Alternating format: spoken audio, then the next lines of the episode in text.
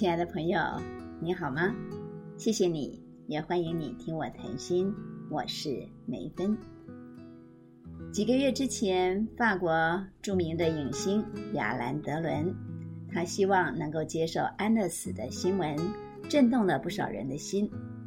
昨天我跟一位长辈聊天，他提到了亚兰·德伦的这个希望。他觉得一个人可以自己决定怎么样去完成他的生命，这件事情挺好的。这位长辈的言语当中呢，充满了羡慕之情，当然，这也透露出了一些悲凉。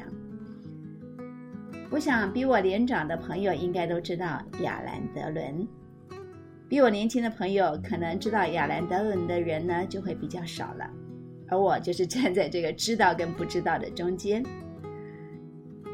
怎么样来介绍跟我母亲同样年纪的亚兰·德伦呢？你如果上网去搜寻这个名字，你会看到每一则信息几乎千篇一律的介绍亚兰·德伦，他是法国的第一美男子，虽然他已经是高龄八十七。维基百科介绍说啊，他是六零到七零年代以来最受欢迎的法国演员，一直到现代。亚兰·德伦这个名字呢，他依旧是美男子的代名词。一般来说，法国男子的五官轮廓大都是啊很立体的，挺好看的啊，就像现任的总统马克宏。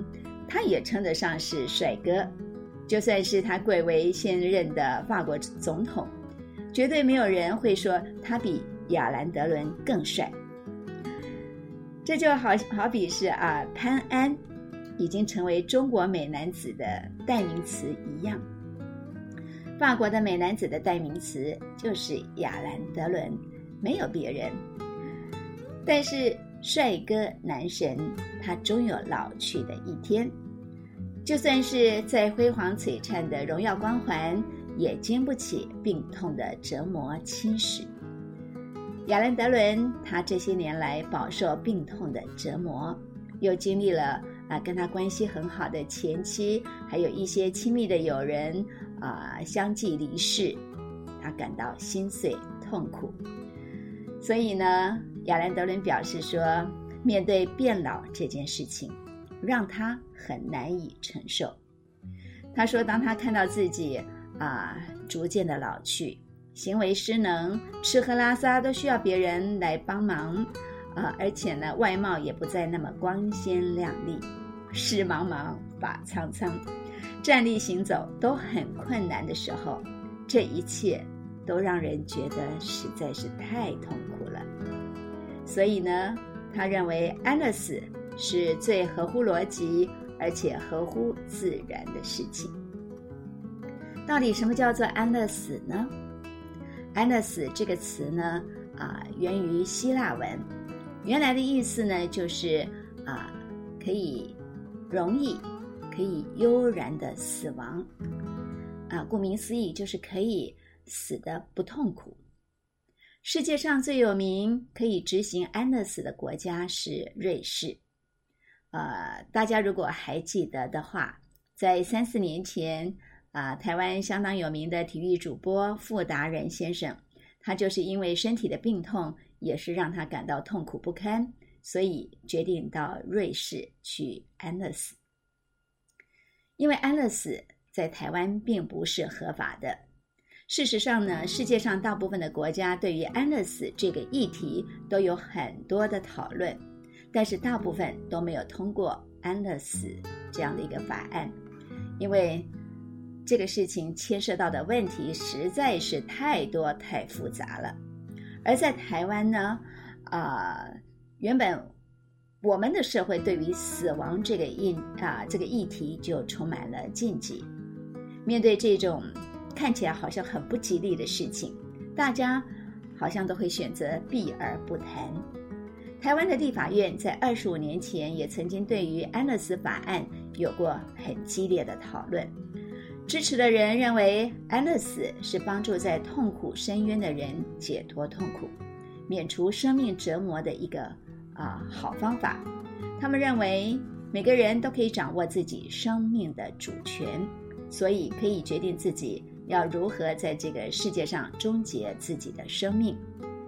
反对的人认为安乐死否定了生命的价值。对于医生来说，要执行安乐死，那是违背救人的医学伦理跟价值的。可是，对宗教团体跟保守派的人来说，安乐死就等同于谋杀，更容易啊被有心人拿来操作利用。啊，诸如此类的探讨跟辩论，其实在世界各国都在进行当中。可是。在生命的价值跟尊严的面前，大家其实都不敢轻易的做出决定。在荷兰呢，就发生了这样的一个案例。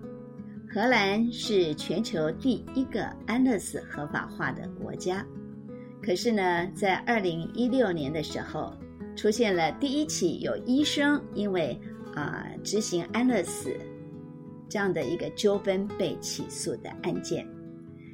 有一名七十四岁的老太太，她患了失智症，她忘记了自己曾经签署过声明，同意自己在某种情况之下安乐死。可是，在啊医生为她执行安乐死的时候，她却挣扎反抗，因为她忘记了自己在正常清醒的时候已经签署过同意书。可是，在这个老太太的女儿跟她的丈夫的协助之下，医生还是按照她原来的同意书为她注射了药剂，完成了她生命的最终仪式。虽然说医生强调他执行的过程是非常谨慎的，而老太太的女儿呢也作证来力挺这个医生，但是呢，因为老太太在死之前曾经。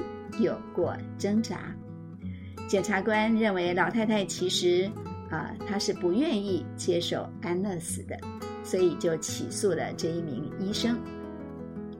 而这个医生呢，在经过几番的抗告之后，终于啊被判无罪。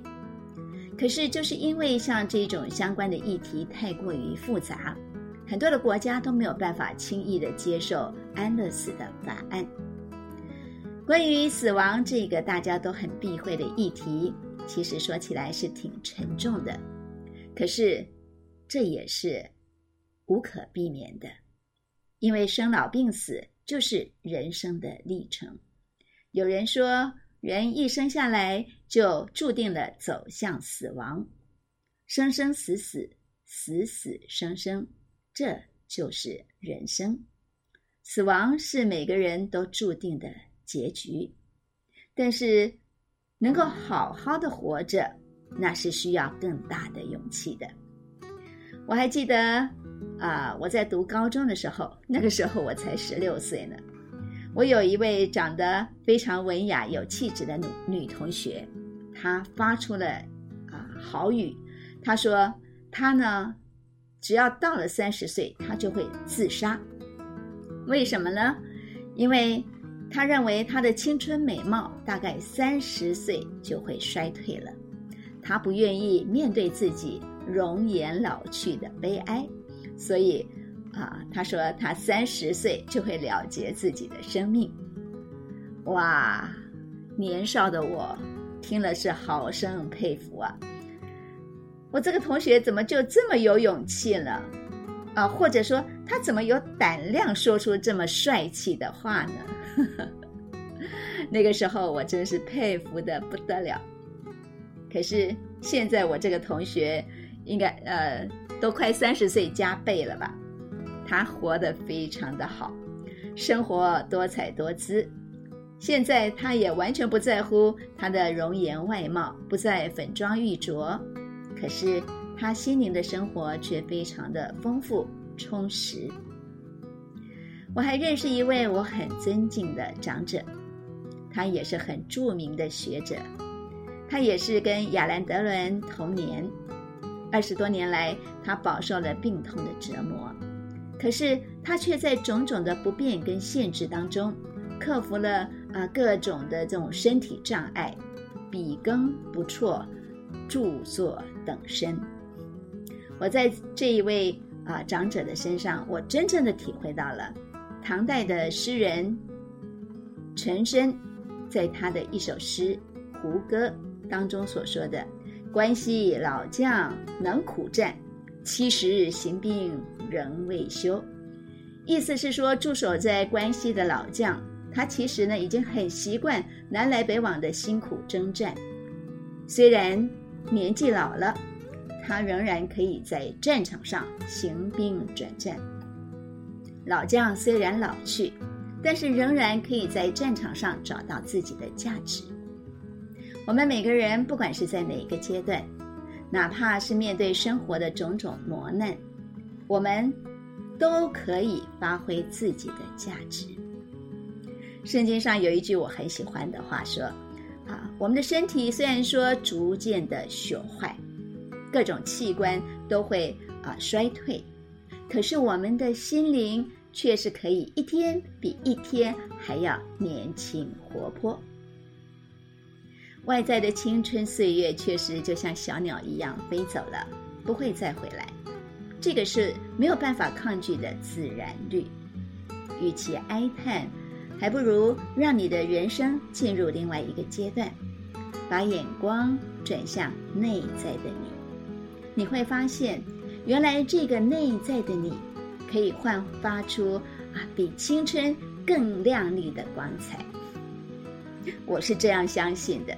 而且我也愿意这样生活，亲爱的朋友，那你呢？